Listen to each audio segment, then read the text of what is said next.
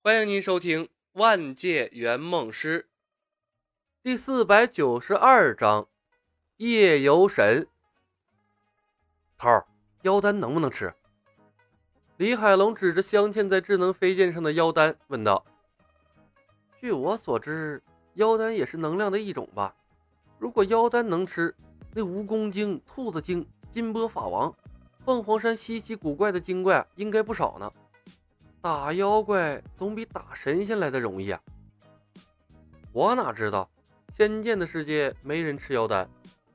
李牧摇了摇头，在新白娘子传奇的世界，白素贞和小青别说吃妖丹了，他们杀了蜈蚣精和蛤蟆精，提都没提妖丹，大概是有什么忌讳吧。等抽时间，我问问白素贞。突然，喵喵。喵！门外传来了一阵奇怪的猫叫声。李牧两人同时停止了交谈，有人在门外隐身。李牧猛地拔出了智能飞剑，然后给李海龙使了个眼色。这一次猫叫声粗狂沙哑，不是白素贞和小青。李海龙顺手丢出了三四块肥皂。片刻，猫叫声进入了房间。两块肥皂飘飘悠悠地飞了进来，李牧毫不犹豫地朝着肥皂的位置发动了御剑伏魔。不敢光明正大的现身，指定不是什么好路数，最起码不是朋友。噗噗噗噗，几声不起眼的脆响，两声凄惨的猫叫声响起，之后人类的声音才惶急的响起。道友，且住手！我乃钱塘城隍庙纠察司夜游神，奉城主之令前来询问道友一些事情，并无恶意呀。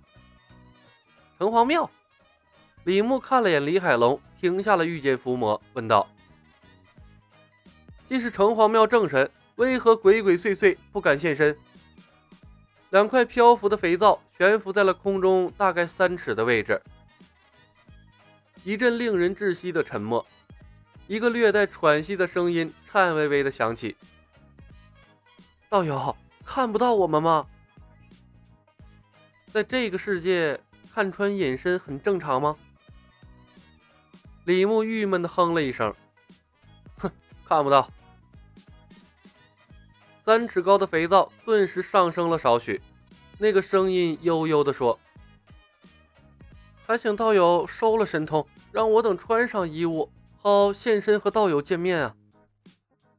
原来不止学猫叫，在他们旁边隐身会脱掉全部衣服这一条也实现了。当初偷听的小青和白素贞是光着跑掉的。李牧忽然间有些想笑，怪不得后来一直没人敢提这事儿。看来啊，在没有开天眼之前，倒是不用怕什么隐身侠靠近他们了。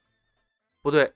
如果大锤法罗是恒定的，那么以后也不会有人在他们身边平平安安的隐身了。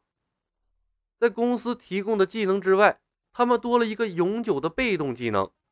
虽然这被动技能有些奇葩，但是这效果牛波啊！这趟任务赚大发了。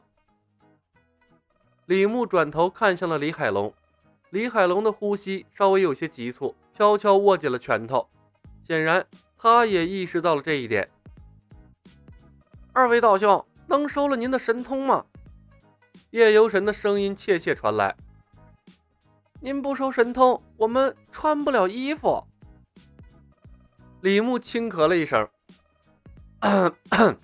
呃，你们出去找个角落，把衣服穿上，显了形再进来吧。这是我们的护身天赋神通，能放不能收。一直在微微颤动的肥皂顿时僵在了空中。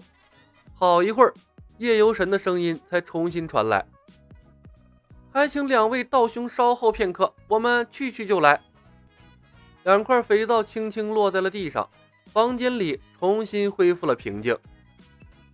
失去了肥皂定位，李牧扫视空无一人的房间。虽然知道在这个房间里，他们受到的所有攻击都会转移给法海。但他的心中还是失去了安全感，还是要尽快开天眼呐。这看不到敌人，太被动了。李牧转头看向李海龙，晃动手指，通过一线牵给他发信息。猫叫声太短了。李海龙深以为然的回道：“我再琢磨琢磨。”无耻！房顶上突然传来了小青的一声叫喝，一阵嘈杂的辩解声，窗户从外面被撞开，两个抱着一堆衣服遮挡着羞处的夜游神。仓皇地逃回了李牧的房间里，他们满脸通红，看向李牧的眼神幽怨而且尴尬。劳烦道友为我们解释一下，我们真不是登徒子。拿命来！小青紧跟着穿窗而入，手里的长剑冲着纠察司的两个夜游神。小白，拿下他们！这两个不知羞耻的阴神，鬼鬼祟祟的在房顶，不知道搞些什么。但凡跟公司技能沾边的，无论多正常的事儿，都能歪到天边啊！这次不会把城隍也得罪了吧？看着被小青打得狼狈不堪的两个阴神，李牧叹了一声，无奈地说道：“青姑娘，他们是城隍庙的夜游神，来找我们谈事情的。”城隍庙的人，小青愣住了。可他们为何隐身来的？李牧言简意赅的给出了解释，小青的脸一红，瞬间想起了他和白素贞的凄惨往事，哀怨的瞪了眼李牧，清脆了一口，朝两个阴神投去了一抹同情的目光，翻身跳了出去。咔嚓，李海龙不知道什么时候拿出了手机，对着两个夜游神按下了快捷键。两个夜游神并不知道他们丢人的一幕被记录了下来。遭遇了小青，他们也不好意思出去穿衣服了，朝李牧挤出了个难看的笑容，背过身去，就在房间里悉悉嗦嗦的把衣服穿了起来。一切整理完毕，他们这才重新给李牧两人见礼。钱塘县城隍庙纠察司夜游神柳正、江童，见过两位道兄，失礼之处还请道友见谅，并代为隐瞒。这可能是他们成为阴神以来最丢人的一次办公经历了。此事我们也有不对的地方，不知两位尊神找我有什么事儿？李牧拱手回礼，忽略了两人的尴尬，直接切入了正题。新白娘子传奇的世界有城隍庙、观音堂什么的，逢年过节，百姓都会祭拜神灵，但这些神灵。大部分应该不管事儿啊！护神打不过小青，便渎职把他放走了。玄天祖师调查都不调查，便赐给了蛤蟆精三道神符。胡媚娘下山勾搭许世林，也没见哪个神灵出来干涉呀。